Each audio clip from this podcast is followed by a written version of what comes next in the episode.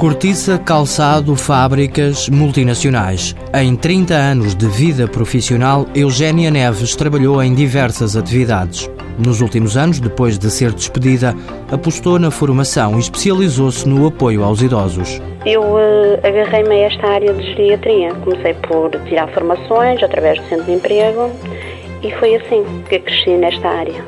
Gosto muito muito mesmo, até porque tenho apostado muito a nível da formação, porque não conhecia nada e tenho feito várias formações nesta área. Já trabalhou em vários lares, agora está efetiva no Hotel Tilia Sénior, no Porto.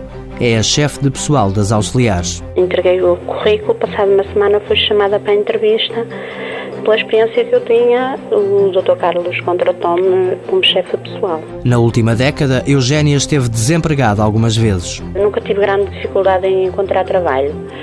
Sempre que ou, ou perdia o trabalho, era inscrita e de repente aparecia-me trabalho. Não tive grandes dificuldades.